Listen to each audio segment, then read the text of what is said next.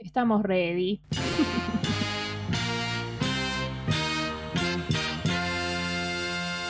Bienvenidos al podcast by Piolas, el podcast en el que nos metemos en el estudio y en el trabajo de diferentes artistas contemporáneos. Entrevistamos artistas españoles y de todo el mundo. Hola Brenda, ¿cómo estás? Hola Alex, ¿cómo estás? Yo aquí muy bien. ¿Qué tal todo? ¿Cómo va eso? Muy bien, estoy aquí, bueno, espectacular, grabando el podcast y muy ansioso de entrevistar al artista que tenemos hoy, que me encanta. Uh, bueno, ahora, ahora me contás. Yo tenía ganas de, hablar un poquitito del arte en Madrid. Es verdad que, bueno, que estamos en una época difícil, ¿no? De eh, Madrid está cerrado y tal, pero bueno, es verdad que sí que se puede eh, salir con todas las precauciones y eso a, a ver arte, ¿no? A ver diferentes exposiciones y tal. Fui a la, de, a la que está en el Retiro, en el Palacio de Cristal, que hay una expo de, como de flores gigantes, una... Eh, casi como una explosión floral gigante y nada, y la recomiendo un montón, es del Reina Sofía y, bueno, tiene como toda una, una, metáfora, ¿no? De la identidad cultural y el amor y de la naturaleza, obviamente. Y nada, siempre es un placer ir al Palacio de Cristal, así que eh, os recomiendo muchísimo si estáis aquí en Madrid poder eso, aunque sea disfrutar, ¿no? De, la oferta cultural y artística que tenemos a pesar del momento en el que estamos viviendo, ¿no? Qué guay, qué guay. Yo, mira, esa me había llamado la atención, pero todavía no fui a, verla. Ya hace un par de semanas estuve en la expo de Amway aquí en Madrid, pero ahora, ¿sabes lo que tengo ganas de ir a ver? Es esta expo que hay de Botero, que tenemos ah, suerte de tener aquí en, la ciudad. Sí, 60 años de pintura se llama. Y he escuchado que es la expo de Botero más grande que jamás se haya hecho en España. Así que si es verdad, debe estar muy buena. Es en Centro Centro, que es el, espacio cultural eh, aquí en, en Madrid, en pleno centro. Qué guay. Valga la redundancia. Así que estoy planeando una visita, creo que este fin de semana igual eh, hago una visita por ahí. Muy bien, muy bien, qué divertido. Sí, a Botero tuve la, oportunidad de verlo en México cuando fui de viaje y, la verdad que impacta un montón su obra, así que genial, sí, sí, ya, ya iremos. Y también la, la última que, que comento, o bueno, salvo que se me venga a la mente otra eh, durante el podcast, pero eh, también eh, inauguró el 6 de octubre la Expo 2 de mayo, que, es, bueno, que se hace todos los años, evidentemente este año fue más complicado, es de la edición de Haciendo Barrio de, de Conde Duque, entonces, bueno, si queréis también va a estar desde el 6 de octubre al 22 de noviembre, como para que que bueno, que podáis ir a, echarle un ojo. Nosotros tenemos amigos ahí que van a estar exponiendo, así que nada, muy guay. Y, eso, y que es una expo que, está todos los años y mola un montón, ¿no? De artistas de, todo tipo.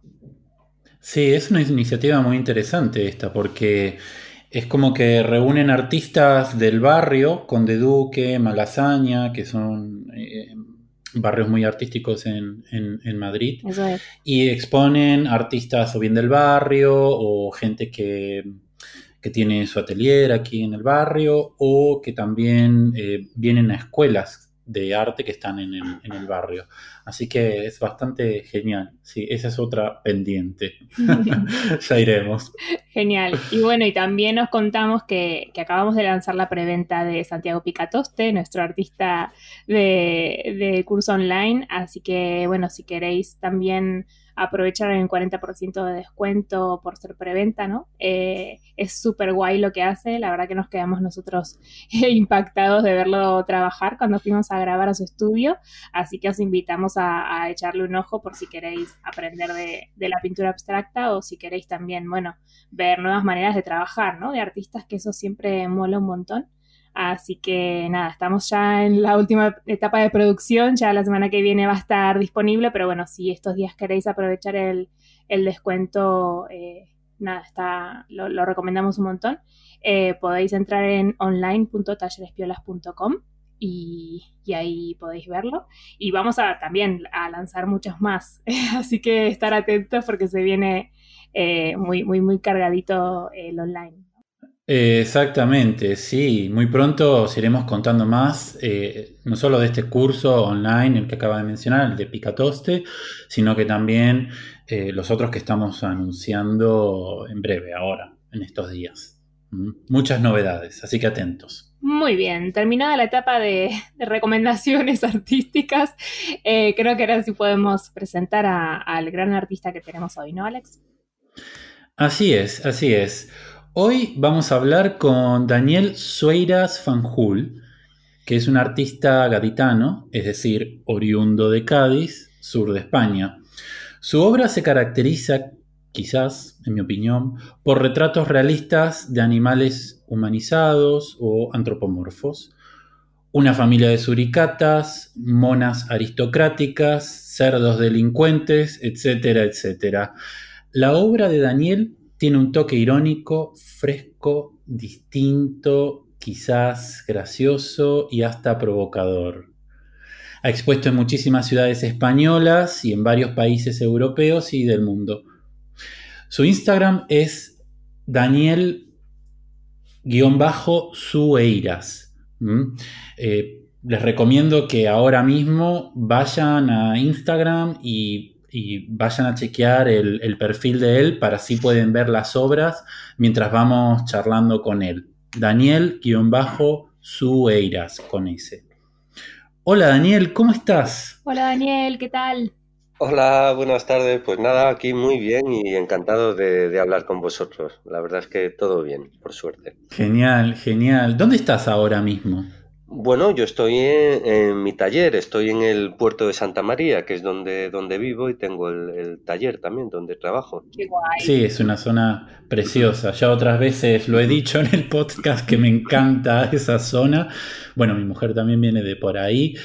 Eh, y entonces, eh, tienes, nos decías que tu taller está en tu casa, o sea que no te está afectando mucho el tema, o no te ha afectado mucho el tema del confinamiento, todo eso, porque tenés tu, tu trabajo en casa. En efecto, sí, sí, sí. Digamos que ya vivía yo un poquito confinado antes de que, de que todo esto ocurriera. Entonces, bueno, obviamente sí afecta, pero lo laboral no. Digamos, en lo laboral he podido, he podido seguir con mi actividad de, como he venido haciendo hasta ahora, por suerte. Sí. Genial.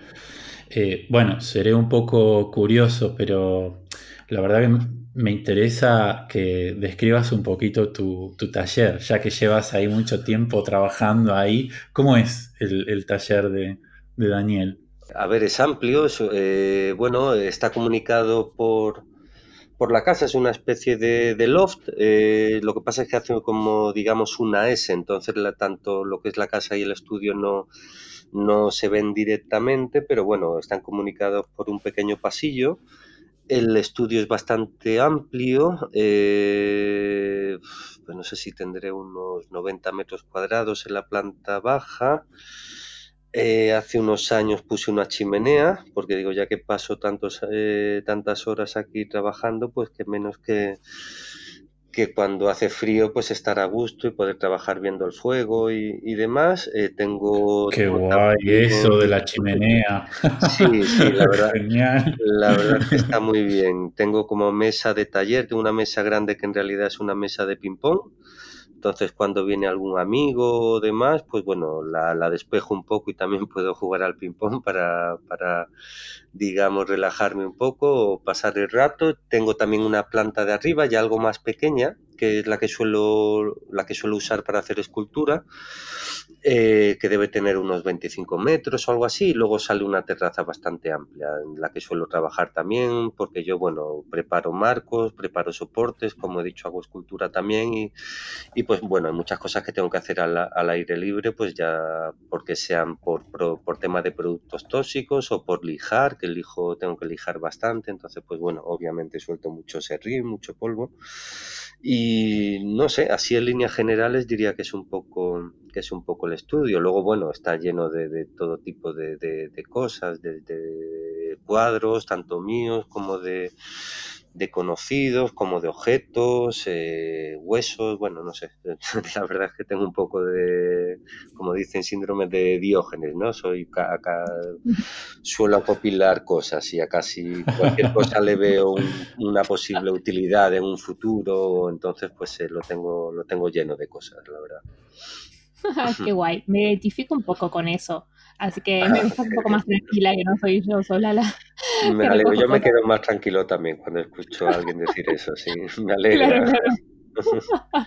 Igual trato de no pasarme para no acumular, porque es verdad que yo todavía no tengo un estudio y, pinto en casa, entonces ahí se complica porque no, no hay tanto espacio, ¿no? Pero bueno, eh, nada, qué guay.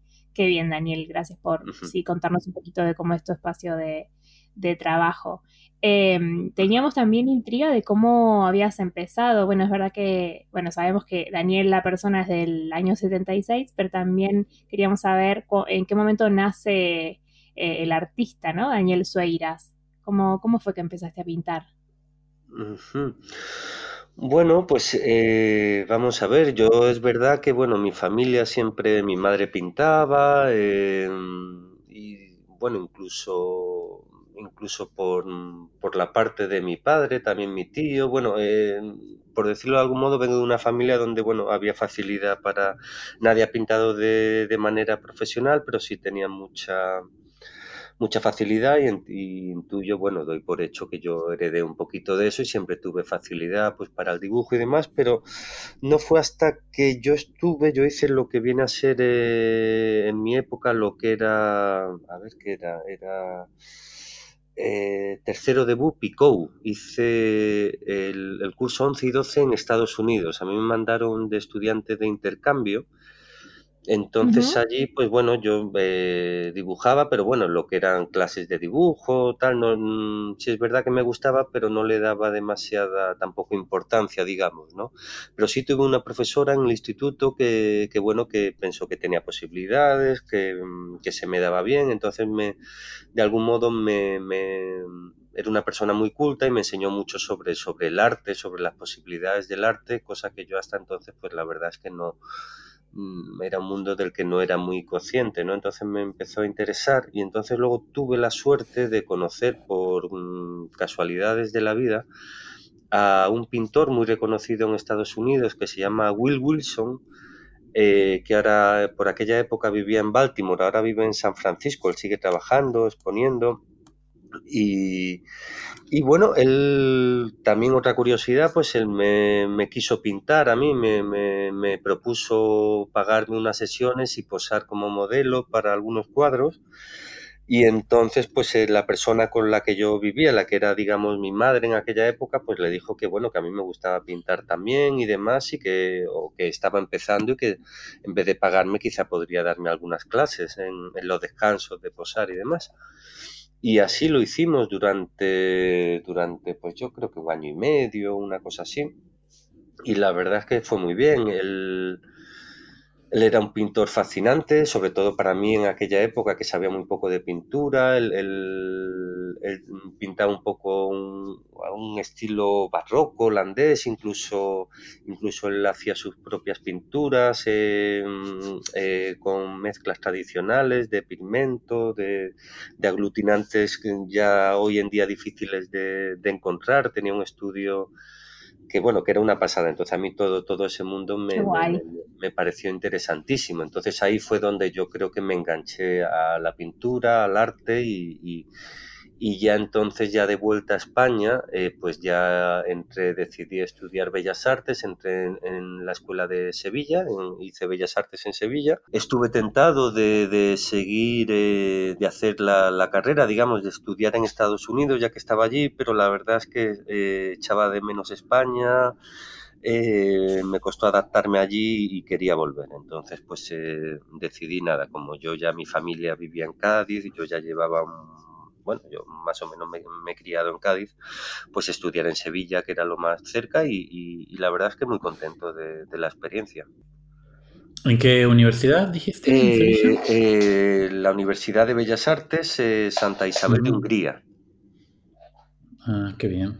Digo, porque vale la pena mencionarlo si tuviste una buena experiencia sí, así. Sí, mi experiencia fue, fue buena. Sí, sí, es verdad que, que bueno, que en aquella época la era un, digo, en aquella época no sé ahora mismo, eh, porque yo me licencié en el, en el 2000, la acusaban de ser muy tradicional, de, pero bueno, en mi mm. caso a mí me, me sirvió, yo siempre he sido bastante digamos, eh, independiente en el sentido de los estudios y demás. Y entonces yo, pues bueno, a mí me, para mí yo lo veo como cinco años que tuve para, para practicar, para aprender, porque creo que, bueno, que en el, en el tema de bellas artes, en el mundo del arte te pueden eh, enseñar muchísimas cosas, pero a ser creativo y básicamente eso tiene que salir de uno y la práctica tiene que salir de uno y a mí sobre todo lo recuerdo como, como un, tiempo que tuve bastante grande de cinco años mientras estudiaba pues para, para pintar, para practicar para, y, para aprender. De hecho, tanto es así que yo, por ejemplo, como si es verdad que yo ya a nivel personal, pues yo pintaba mucho en casa, o sea, intentaba desarrollar mi propio, mi propio lenguaje, por decirlo de alguna manera, en casa, y luego la especialidad de pintura vi que era algo que, que de algún modo simplemente era seguir haciendo un poco lo mismo y luego que, que, lo, que los profesores, pues bueno, te hacían una guía de vez en cuando, te iban mirando los progresos y tal, pues yo decidí eh, licenciarme en escultura. Cogí la, especialidad de escultura porque pensé que, bueno, que sería que, pintar, digamos, de algún modo, yo ya pintaba y, escultura, pues eh, en cuanto a técnicas, eh, trabajar con metal, trabajar con madera, trabajar con, con, piedra, eran cosas que una vez que dejase la facultad quizá me iba a ser más difícil aprender y me alegro mucho de haberlo hecho porque si es verdad que en aquella época yo no tenía demasiado interés o, no, no, no, se me ocurrían, digamos, ideas que proyectar en escultura, con los años sí ha venido siendo así y ahora hago ambas cosas, así que, así que yo siento como que fue un tiempo que aproveché. entonces, en ese sentido, estoy contento y sí tuve la suerte de tener algunos profesores que considero muy buenos de los que, de los que aprendí bastante no me puedo quejar. Qué fantástico, qué fantástico esto, ¿no? La oportunidad de tener una, experiencia así en la, en la universidad. Dani, em, me gustaría pasar eh, concretamente a tu obra. Vemos que el antropomorfismo es el gran tema en tu trabajo, o si nos estamos equivocando nos lo dices, pero me gustaría saber de dónde viene esta pasión por humanizar animales, si lo podemos llamar de esta manera. Sí, bueno, a, ver cómo consigo explicarlo de un, de un modo que no, hacerlo demasiado largo.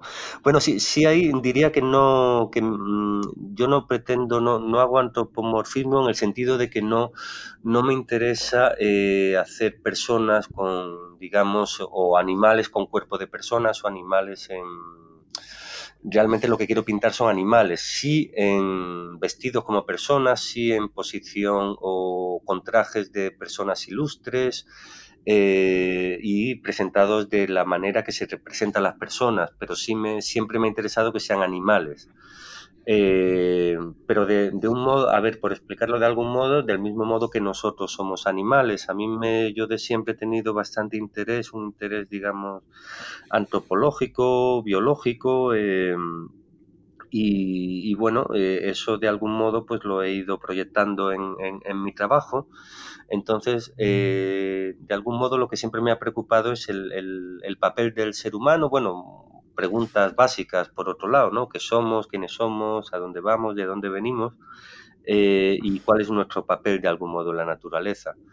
Entonces, lo primero que a poco de pensar, pues ya descubro a Darwin, descubro ya siendo muy joven el origen de las especies y, y bueno, ya ahí pues se me hace obvio que bueno, que, que, nosotros somos unos animales como, como otros cualquiera eh, y que venimos, venimos de, la, de la misma línea genética de algún modo de, de donde viene toda la vida que, se conoce, que conocemos y que ha existido. Claro. Entonces, en ese sentido, lo que me doy cuenta un poco es, o lo que percibo es que el ser humano se considera diferente, se considera especial. Nosotros mismos nos, nos hemos creado como una, una narrativa de lo que somos, de por qué estamos aquí, de de que lo, digamos, el resto de especies vivas de algún modo están para servirnos, las usamos. Entonces, bueno, eh, viendo, percibiendo esa, esa, esa mentalidad que tenemos, sobre todo lo que hago es ironizar. Eh, por eso, digamos, hago, hago retratos a un modo ilustre, muchas veces con marcos muy barrocos, muy recargados, muy pomposos, eh, posiciones hieráticas muy, muy relacionadas con, bueno, pues eso, con los personajes ilustres que ha habido a, lo largo de la historia de nuestra especie y el modo en el que han, mm, en el que han sido representados. Y lo hago de, como una ironía, es como una ironía sobre nuestros estándares, sobre lo que creemos que somos, sobre lo que nos hemos dicho que somos y sobre lo que en mi opinión realmente somos y lo que un poco mi opinión, pero bueno, es lo que dice la biología y es lo que dice la ciencia y, y aún yendo más allá diría que un poquito el sentido común. Entonces, eh, pues digamos que esa, esa es un poco la base. Eh, empecé haciendo eh, naturaleza modificada, por ejemplo, pintaba naranjas que venían ya como con un tapón de rosca, eh, árboles de cuyas ramas salían lápices, eh, plátanos que venían con un abre fácil, con unas líneas que indicaban por dónde abrirlos, en una, también un poco en esta serie amplia de mm, que se llama selección natural y era como de algún modo pues eso, una, una ironía sobre sobre el modo en que nosotros pretendemos que la naturaleza se adapte a nuestras necesidades y, yendo más allá sobre pues eso, sobre nuestro papel en la naturaleza y el, que consideramos que, que, eso nos hemos dicho a nosotros que, que es. No sé si, si, he conseguido reducir de algún modo la, Sí, sí, la, ironía la veo, por ejemplo, en esta obra que, tienes a, un, a, un, chihuahua con, con guantes de box, de, boxeo, por ejemplo. Por ejemplo, claro, sí, sí. está, está muy guay, está muy, está muy guay. Sí, bueno. muy, muy, interesante. Ah, muchísimas sí, gracias. Eh, estaba mirando también eh, lo que hablabas de tu serie de selección natural y bueno, soy vegana, entonces no puedo, realmente a medida que te escucho, no puedo, ¿no? Eh, eh, nada, dejar de pensar en, el link mental que a mí me hace, ¿no? Y estaba viendo una obra que, que tienes de una oveja, como que su piel es un suéter, ¿no? Como un Exactamente, sí, sí, sí. La verdad que es un mensaje súper poderoso eh, y qué guay que lo puedas transmitir de esta manera. ¿Ha tenido repercusión? ¿La gente se te ha acercado y ha tenido como alguna reflexión o algo? ¿O que, no sé, la gente que compra tu arte, si está en una búsqueda de este estilo o qué te ha pasado? Bueno, e, es una buena pregunta, la verdad es que es una gran pregunta. Eh, para empezar a responder diría que, bueno, yo hablaba de, de la teoría un poco que me llevaba a mí a, a hacer este tipo de pintura, pero también es cierto que, que, eso es solo parte. También yo, por ejemplo, yo cuando empecé a pintar pintaba casi siempre seres humanos. Eh, y entonces, ¿qué ocurrió? Yo estuve un tiempo sin pintar, luego volví a pintar y recuerdo que la, la, la, la, exposición que tuve, recuerdo que la galería en concreto me pidió que, que por favor no pintase, intentase no incluir a, a, seres humanos en los, en los cuadros porque no se vendían bien, porque por lo general pues la gente no quiere tener un cuadro donde aparece la cara de un tipo que no saben quién es en su salón, ¿no? Entonces eso también me creó un dilema muy grande, porque a mí lo que me gusta es el, retrato y la psicología, y yo el modo en el que presentaba al ser humano era en posiciones o de maneras que yo intentaba sacar un poco el lado, digamos, animal o, algo así.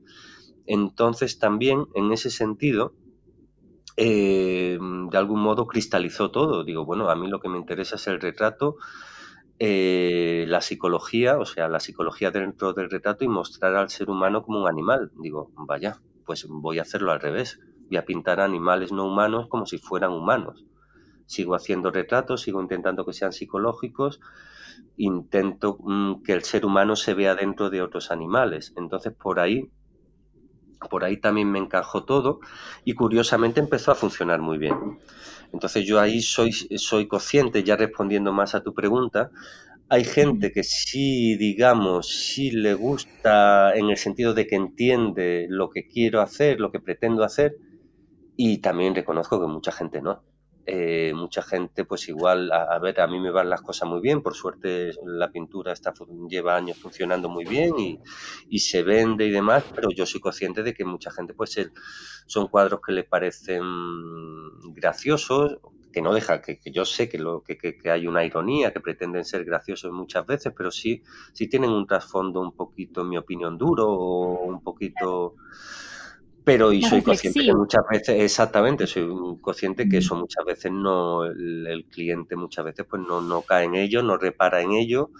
Y, pero bueno, yo sigo pensando que el cuadro está ahí, que yo lo he hecho con ese motivo y que, y que si no se percibe en la casa que esté, el lugar donde esté, si no se, se percibe ese, ese mensaje, digamos, o esa intención con la que lo he hecho, pues bueno, que tengo, quiero pensar que tengo ahí un cuadro como digamos eh, camuflado, como no sabría explicarlo, como el que te espía en algún lugar o eh, pero bueno, hay un, hay un poco de todo. Hay gente que sí, gente que me encantaría que fuera que sí, pero mentiría si dijese que, que, que todo el mundo que se lleva mis cuadros es porque percibe lo que yo pretendo hacer y el mensaje y, el motivo y, comparte mi visión, digamos. Pues mucha gente soy consciente que no lo ve y que de hecho no la comparte. De ahí voy a cuando digo que, tengo, que sé que tengo cuadros eh, camuflados en, lugares. Pero bueno.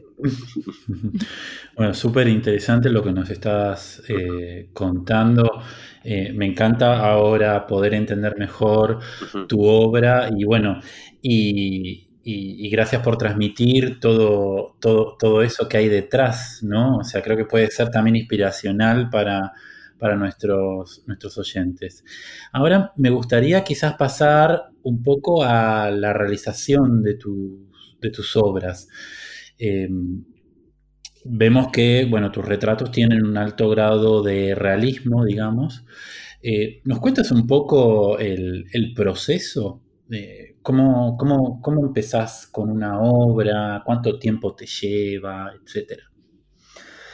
Sí, bueno, depende. La verdad es que en eso imagino que también soy, soy un poco particular, creo, en el sentido de que es verdad que yo, por ejemplo, trabajo en esta serie y, esta serie, serie, es muy realista, pero sí es verdad que he trabajado en, en, otras series, una serie que se llama África, otra serie que se llama Rem, en, la, las que soy muy, mucho menos realista y tiene que ver con el con bueno con el, resultado que yo quiero que yo quiero mm, conseguir y el impacto que quiero tener en, el, en, la persona que ve que ve la obra. Digo esto porque para mí el, no sé si suena un poco extraño pero la técnica va en base a lo que quiero conseguir entonces, en, este caso, si es verdad, en esta serie soy, soy muy, muy realista o, bueno, pues también me sale de una manera natural. Tampoco trabajo tantísimo los cuadros, ni, ni, ni, ni dedico, ni busco el, el, hacer un acabado mm, exageradamente realista, simplemente me va saliendo así. Y bueno, lo hago así un poco porque, claro, yo, por ejemplo, pues si, si pinto pues, eh, a un chimpancé con una toga en un marco en un marco mm, barroco, así recargado, pues lo que quiero que llame la atención es que es un chimpancé con una toga en un marco recargado. No quiero que llame la atención el, la técnica, en el sentido de no quiero que la técnica de algún modo desvirtúe la obra, no quiero que haya pinceladas muy llamativas, no quiero que haya colores muy accidentes, que, que llame la atención sobre lo que es la imagen en sí, que es lo que creo que es lo poderoso.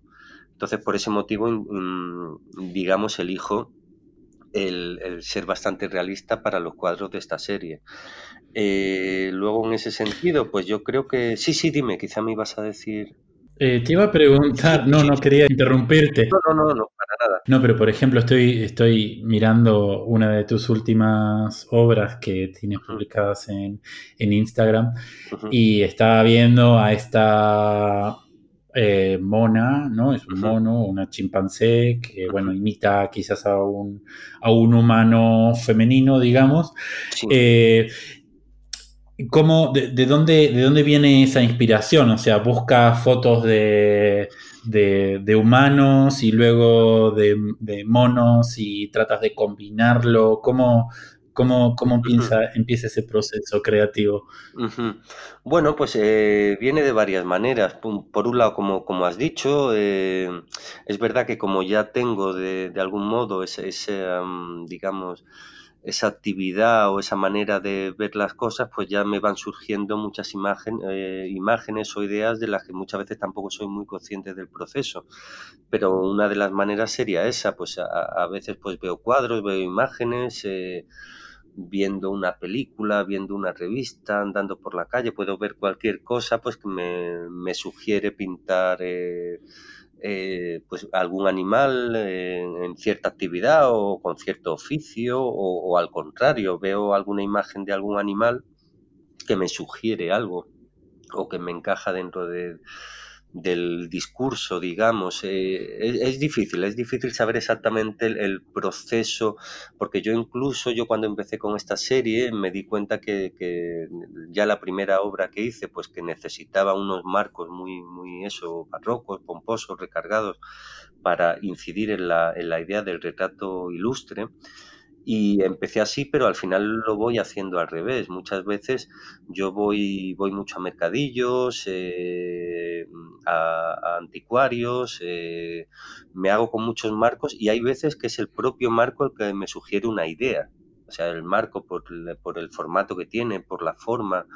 Eh, claro, sería difícil explicar cómo puede un marco a mí sugerirme una idea. O sea, diseccionar ese, ese, ese concepto, ¿no? ¿Cómo, lo puedo explicar? No podría, pero es así, es así. Y al final muchas veces eh, sucede así, que, que, me van surgiendo, surgiendo las ideas. Y luego ya a la hora de pintar, pues quizá, hombre, no, no es que no tenga interés, obviamente sí, sí tiene interés, pero, pero creo que hago las cosas como, bueno, pues eh, uso imágenes, claro, obviamente, porque a mí hay, hay, quien me ha llegado a preguntar, bueno, ¿y los animales los pintas del natural? Y, claro, obviamente no, yo no tengo un chimpancé en mi estudio. claro, no, tengo naturales, no tengo koalas, no tengo osos, no tengo, entonces, obviamente, pues voy buscando imágenes, eh, imágenes de animales, imágenes de ropas, imágenes y luego lo que suelo hacer, pues bueno, ah, con la imaginación y demás, y pues voy encajando y sacando mi propio cuadro, como, como quien dice. De hecho, de hecho, vamos a dejar en las notas eh, el link donde cualquier eh, mono, cabra o vaca que quiera aplicar a, hacer modelo, solicitar el puesto de modelo con Daniel, pueden dejar sus datos. Me vendría súper bien, la verdad, me vendría, me vendría súper bien. Qué guay.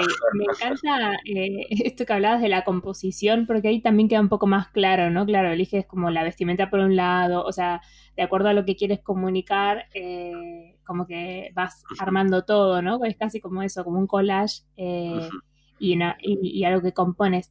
Pero los fondos, ¿cómo, o sea, porque hay unos que son más homogéneos, otros que parecen tapiz. ¿Tiene que ver con esto que decías de ilustre o, o, por qué algunos tienen más fondo que otros? Sí, bueno, eh, sí, sí que tiene que ver con, eh, con el formato, con, eh, con, esa idea de dar una apariencia ilustre. pues muchas veces en la pintura barroca y, y, demás es verdad que los fondos se usaba mucho el claroscuro, se usaba mucho fondos neutros para que lo que resaltase fuera realmente pues lo, lo, que era el protagonista, lo que era el, el, personaje central del cuadro. Entonces uso eso y a veces también eh, uso pues eso como si fueran tapices, fondos de paredes estampadas, que bueno que también que si bien no creo que sean barrocos, sí, sí son, pueden ser de épocas victorianas o épocas también de, Mm, bueno, que, que, dan un aire un poquito, pues no sé si decir de grandeza, de, de, sí, pretencioso, bueno, un poco, un poco jugando un poco con esa misma idea y también lo hago por variar y también incluso, pues son recursos eh, estéticos, es decir, hay veces que, hay igual la idea o, porque yo suelo partir del personaje que quiero representar, entonces muchas veces eh, no tengo decidido el fondo, si sé que quiero pues pintar, pues no sé, a un chimpancé con una corona de rey, por ejemplo, entonces eh, una vez que lo que empiezo a trabajar en él, pues igual voy decidiendo, voy decidiendo el fondo, porque también es algo que me va pidiendo. Intento ir de, de más a menos, en el sentido de a mí lo que me interesa, pues es, es este personaje principal de esta manera. Luego voy a ver qué le hago para que funcione del modo que quiero que funcione. Es verdad que a veces tengo idea del, del conjunto entero del cuadro, pero pero no, no, no me gusta hacerlo así muchas veces porque a veces una vez que, te pones en la práctica resulta que lo que pensabas no queda tan bien, no funciona tan bien, entonces prefiero, prefiero trabajar de, de esta manera, digamos, voy a por lo, lo esencial porque suelo tener una, una idea esencial de lo que quiero hacer en cuanto al personaje. Como decía antes, es mm, lo que comentabas, hago un poco, son un poco, claro, me hago como con imágenes, de hecho muchas veces me fotografío a mí mismo pues vestido de traje y chaqueta o amigos míos con cierta posición, con cierta postura, eh, con cierta luz, eh, pues bueno, para que luego pueda encajar con esas imágenes que he encontrado de, pues del animal que sea y empiezo por ahí y luego ya pues voy viendo qué me, qué me pide. Qué guay. ¿Y, y los marcos eh, los intervienes? Bueno, contabas que los, compras en mercadillos y demás. ¿Te generas como un stock y luego vas viendo eh, cuál va con cada cuadro o cómo lo, cómo lo haces? Pues sí, bueno, lo, eh, empecé haciéndolo así. Ahora también hago yo marcos. Llevo ya, pues diría que igual tres o cuatro años y cada vez hago más, más marcos. Si es si es verdad que son, digamos, no, no son labrados, o sea, no estoy haciendo marcos labrados, pero sí haciendo unos marcos que también creo que, funcionan muy bien para, para este tipo de cuadros y los intervengo diría que todos. Es muy raro, muy raro que vea un marco y que, y que lo, lo use tal cual. Mm, pues los restauro, los, eh, los pinto, los modifico, les añado piezas, les quito piezas. Mi madre me ayuda muchas veces porque mi madre le, se le da muy bien la restauración, entonces a veces le delego trabajo en ella y la verdad es que se le da de miedo, lo hace súper bien. Y casi todo va modificado. Es como, es como de algún modo para mí ver un marco es como ver algo, lo veo un poco como en bruto. Intento verle las posibilidades Luego, una vez que tengo el marco y le veo las posibilidades, tengo posiblemente la idea del cuadro, voy haciendo el cuadro, a medida que voy haciendo el cuadro empiezo a trabajar en el marco para ver que los colores que estoy usando van bien con los colores que estoy usando en el cuadro, o sea, intento llevarlo de algún modo todo, todo a la vez. Qué, mm. Qué guay, me encanta esa combinación de trabajar al mismo tiempo entre la pintura y el, y el marco, ¿no? Y Pasando un poco más eh, en detalle a los, eh, a los materiales, ¿cuáles son tus preferidos? Es, eh, tú trabajas más que nada con óleo, ¿verdad? Yo trabajo con óleo. otra curiosidad, bueno, que tampoco es curiosidad, hay mucha gente que lo hace, pero el motivo, mm, yo trabajo, yo pinto sobre madera. Y, mucho, y el motivo por el que, mm, bueno, hay varios motivos, pero el principal, sobre todo en esta serie, es precisamente por los marcos porque yo lo eh, muchos marcos pues igual son ovalados, son son circulares, eh, pueden ser hexagonales. Entonces en madera, pues yo compro las maderas en, en, bruto, digamos. Yo compro eh, planchas de madera de, de, contrachapado y luego las corto con las medidas mm, del marco y luego las preparo. Si yo tuviera que hacer eso en lienzo, pues claro, imaginaros hacer un bastidor pues de, un, de una pieza hexagonal, eh, de una pieza ovalada, o sea, sería, sería mucho más complicado. Entonces, por ahí ya eh, uno de, digamos, de las particulares, particularidades, digamos, o, o bueno, o simplemente de métodos de trabajo sería que pinto en madera y luego en óleo. Siempre ya desde hace muchísimos años trabajo en, en óleo. Me gusta que la, que la pintura se, se, mantenga fresca durante un tiempo y me permita modificarla y, moverla y jugar con ella. Para mí el acrílico se, me seca muy rápido y no, no me va tan bien, digamos. Tampoco el, acabado, me gusta más el acabado del óleo por el aceite, pues bueno, lo hace un poquito más brillante, se adapta más al tipo de, de, motivos con, con los que trabajo. Qué guay, súper interesante. Sí, la verdad que sí. Gracias por contarnos todo el, proceso, porque como decía Alex, en, esta, en este tipo de conversaciones terminamos de entender un montón de cosas, ¿no? Como, por ejemplo, con qué haces tú mismo los marcos, me parece, la verdad que muy guay.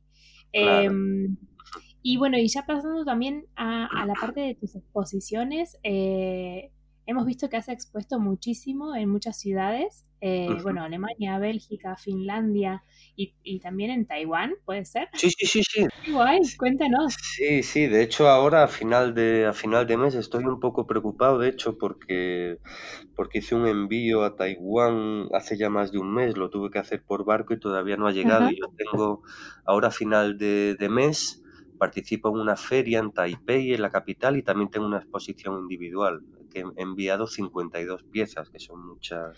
Wow, 52 piezas. 52, wow. sí, sí, en 10 de madera enorme. Bueno, 500 eh, kilos de peso aproximadamente. Fue muchísimo trabajo y ahora ando ahí un poquito asustado porque se está retrasando. Ya salió con retraso porque hubo un problema en el puerto de Valencia. Con esto de la COVID me comentaron que que iba a ser complicado poder enviar todo eso por avión porque había demasiada demanda, los precios se habían disparado. Claro. Entonces al final lo hice por barco y ahí estoy, ahí estoy esperando, pero sí, trabajo con una galería de Taiwán hace ya cuatro años o algo así. Sí, sí, dime, dime. Muy bien. No, ¿el, envío va por cuenta tuya o cómo, cómo lo organizan en este sentido cuando están lejos? Sí, eh, yo con, las galerías que trabajo y con todas las que he trabajado, los envíos siempre van por cuenta del artista. Algunas galerías sí se hacen cargo de los envíos de vuelta y otras no. Mm.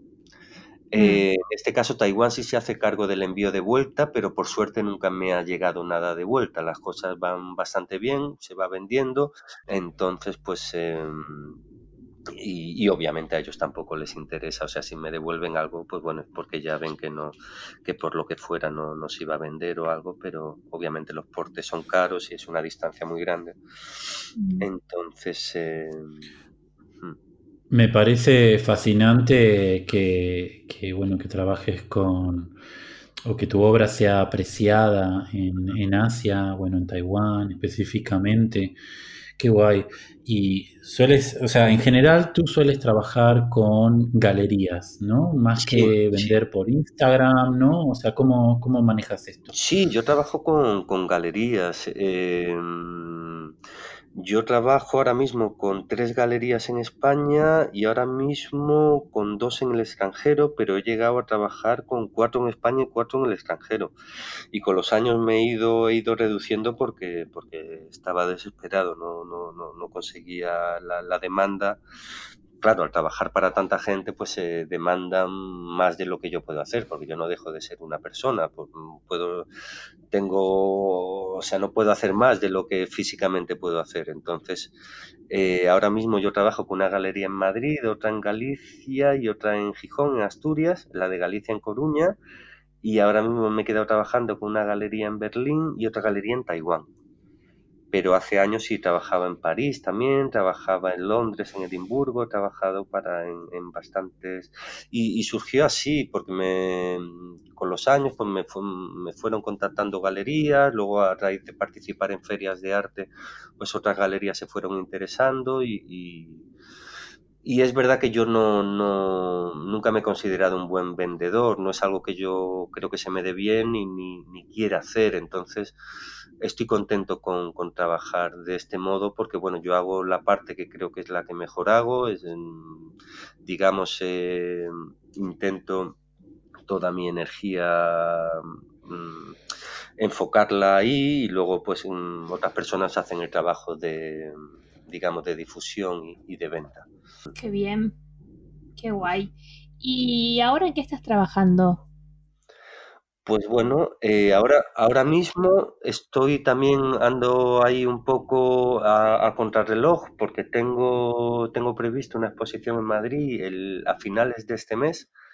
Sé que las circunstancias en Madrid son, son complejas, no son favorables ni mucho menos, eh, pero la exposición sigue adelante y, y ahí voy con, es verdad que, que, he tenido, porque he tenido que acabar en cargos, he tenido que, bueno, todo esto del envío a Taiwán, entonces no me ha dado tiempo a, a preparar la cantidad de obra que me hubiera gustado y, ahí estoy intentando ultimar en, en, dos semanas y media que me quedan esta exposición que creo que, que va a seguir adelante. Qué guay. ¿En dónde? ¿En qué parte? Eh, la Galería Marita Segovia, en la calle La Gasca, en el barrio de Salamanca. Qué bien, qué guay. Bueno, volvemos a, lo del principio, ¿no? Como si está todo un poco raro, pero realmente eh, es a destacar, ¿no? Que, este tipo de obras o exposiciones, como estábamos mencionando, sigan eh, en pie y adelante, obvio con, la seguridad y demás de las personas, pero bueno, que sigamos avanzando, ¿no? Porque la vida continúa. Exactamente, la medida que se pueda, la medida que se pueda, creo que, hay que hacer las cosas así, con, prudencia, con, medidas, y, pero si podemos no parar, mejor no, parar. Así es, así es. Bueno, Daniel, eh, ha sido fascinante charlar contigo, nos has contado de tus comienzos, tus estudios, de tu obra, tu técnica lo que hay detrás de tu obra en detalle. Hablamos de todo, la verdad fue súper interesante, creo que esto puede servir de inspiración para muchísimos artistas eh, que nos están escuchando. Te, queremos agradecer por ello. Antes de despedirnos, me gustaría recordarles a todos cuál es el Instagram de Daniel. Es Daniel-Sueiras. Mm, igual en las notas de, este podcast, de este episodio, eh, les voy a dejar todos los links y de las distintas, los distintos datos que Daniel ha ido compartiendo con nosotros. Y bueno, para cerrar, Daniel, te agradezco muchísimo. Personalmente me ha encantado hablar contigo, me ha parecido súper interesante. Sí, por mi parte también, muchísimas gracias, Daniel. Nada, muchísimas gracias a vosotros, de verdad ha sido todo, todo un placer. Estoy encantado.